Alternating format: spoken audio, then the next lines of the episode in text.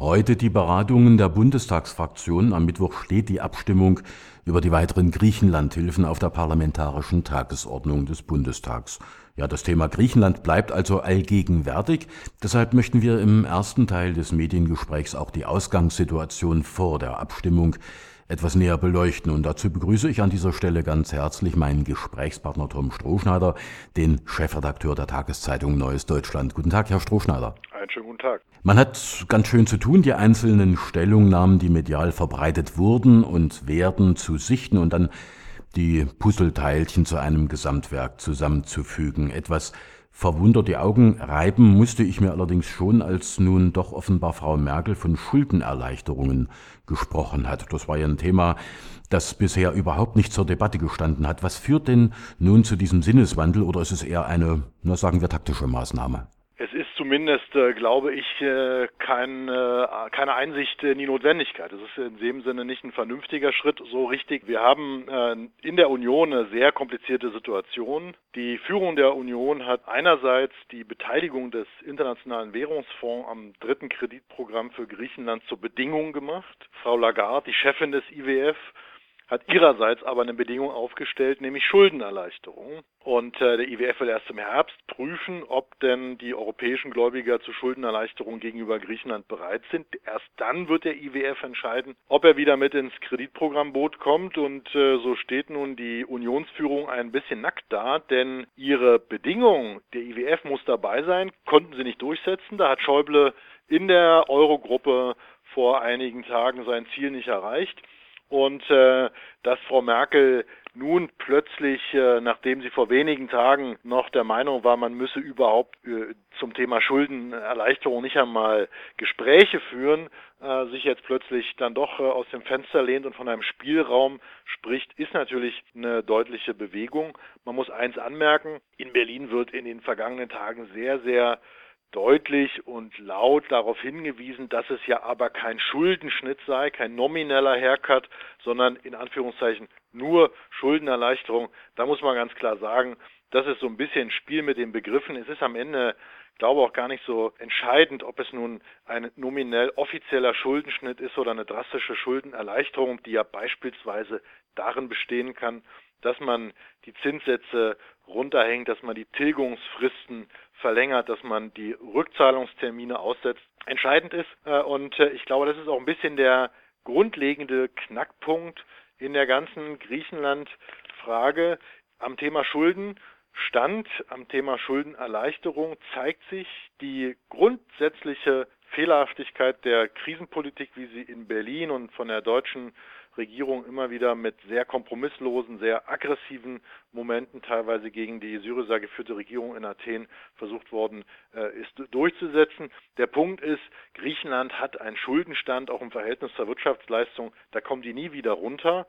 Und wenn man möchte, dass äh, in der südeuropäischen Peripherie ein Land so eine Art Schuldenkolonie ist, wo die europäischen Gläubiger immer wieder neue Kredite reingeben, damit alte Schulden beglichen werden. Und mit diesen Krediten sind ja harsche, antidemokratische, unsoziale Kürzungsprogramme verbunden.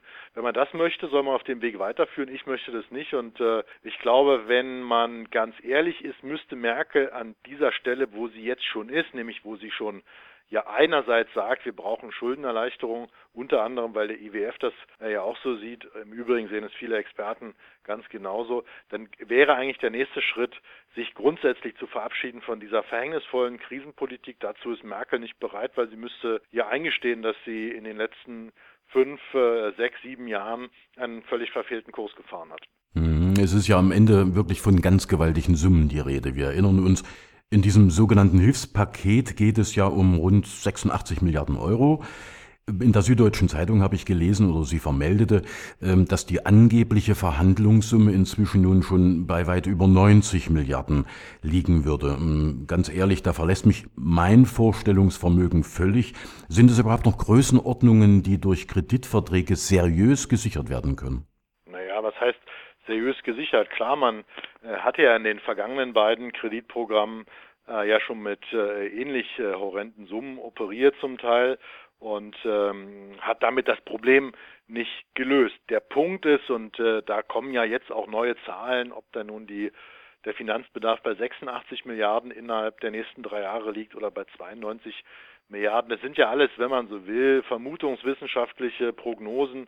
Äh, wenn sich die wirtschaftliche Leistungsfähigkeit von Griechenland nicht verbessert und es gibt wenig Anlass, das zu prognostizieren, weil ja genau wieder so eine Austeritätspolitik, so ein neoliberales Kürzungsmodell dort ähm, der Syriza-Regierung aufgenötigt worden ist. Und wir haben in den vergangenen Jahren gesehen, was passiert ist mit Kürzungen. Die Wirtschaft ist am Boden, die Leute sind arm, es gibt keine Binnennachfrage. Und jetzt sollen auch noch die allerletzten äh, wenn man so will, öffentlichen äh, ja, Schmuckkästchen verkauft werden. Die 14 wirklich gut laufenden, auch wirtschaftlich gut laufenden Regionalflughäfen hat sich jetzt ein deutsches Staatsunternehmen unter Nagel gerissen. Im mhm. Übrigen, das finde ich schon ein äh, ne, ne, ne deutliches Zeichen dafür, was auch politisch, äh, politisch-ökonomisch hinter diesen äh, ganzen Kreditprogrammen steht, war ja der Verkauf oder die Konzessionsabgabe an Fraport, an diesen äh, deutschen Flughafenbetreiber, sogar im Memorandum festgelegt. Also das muss man sich mal vorstellen. Da hat sich dann die deutsche Regierung äh, gewissermaßen ihre eigenen Interessen auch auf äh, dieser kapitalistischen Weise absichern lassen. Der Punkt ist,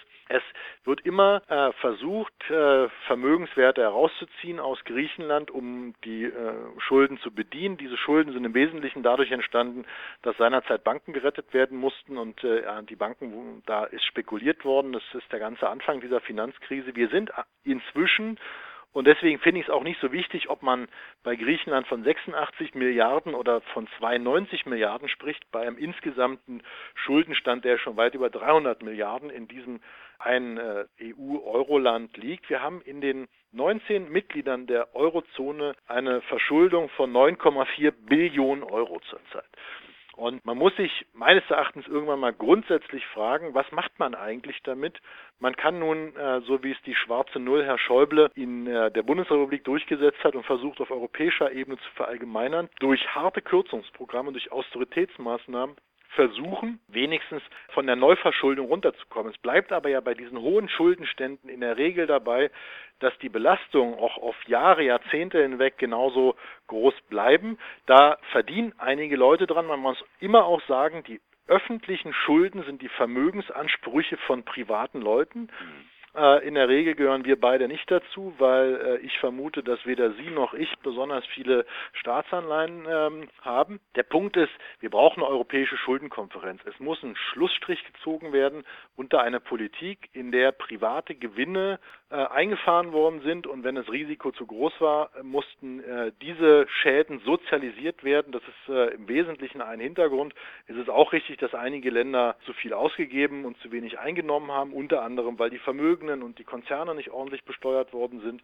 Aber der Punkt ist, wir haben jetzt diese Lage und es ist, äh, glaube ein Gebot der Vernunft, dann endlich mal darüber nachzudenken, was im europäischen Maßstab damit passieren kann und äh, immer nur weitere neue Kredite aufzunehmen, um sie auf alte Schulden heraufzukippen. Und das eventuell dann, wie am Fall Griechenland, auch noch mit politisch zusammenschnürenden Bedingungen für eine demokratisch gewählte Regierung zu verbinden, ist kein Weg, kann kein Weg sein, kann, hat mit europäischen Werten nichts zu tun, hat mit Solidarität nichts zu tun und führt am Ende dazu, dass die Lage immer schlimmer wird. Und insofern Europäische Schuldenkonferenz wäre eine Idee, die im Übrigen nicht nur von Linken gefordert wird, sondern da sind auch international anerkannte Experten der Auffassung, wir brauchen diesen Nullpunkt. Und mhm. was nach diesem Nullpunkt ist, ist sicherlich auch eine Frage der politischen Kräfteverhältnisse. Da muss darüber gestritten und diskutiert werden. Aber weiter auf diesem verhängnisvollen Weg kann es eigentlich nicht gehen. Am Mittwoch Abstimmung zum Griechenland-Hilfspaket im Bundestag. Ihr Tipp, wie wird es ausgehen? Das äh, ist, glaube äh, relativ leicht, sich da aus dem Fenster zu lehnen. Es wird natürlich eine Mehrheit äh, geben für diesen 144 äh, Seiten umfassenden Antrag, äh, den äh, Bundesfinanzminister Schäuble da eingebracht hat. Wer die Gelegenheit hat, soll da ruhig mal reingucken. Da stehen äh, auch in deutscher Übersetzung sehr, sehr interessante Fakten und Zahlen über dieses neue Memorandum, über die Schuldentragfähigkeit und so weiter drin. Es wird am Ende eine ganz spannende Frage sein, wie viele Unionsabgeordnete mit Nein stimmen oder sich enthalten. Das ist dann sicherlich auch eine zumindest äh, innerparteiliche Machtfrage für Frau Merkel und nicht zuletzt für Herrn Schäuble. Die Sozialdemokraten werden äh, wie immer äh, der Regierungslinie zustimmen, von denen kann man ja da auch kaum noch Kritik erwarten. Die Grünen werden geteilt zustimmen und bei der Linken wird es einige Enthaltungen, aber ansonsten strammes Nein geben. Und ich glaube, da ist dann auch die richtige Position zu diesem Programm formuliert.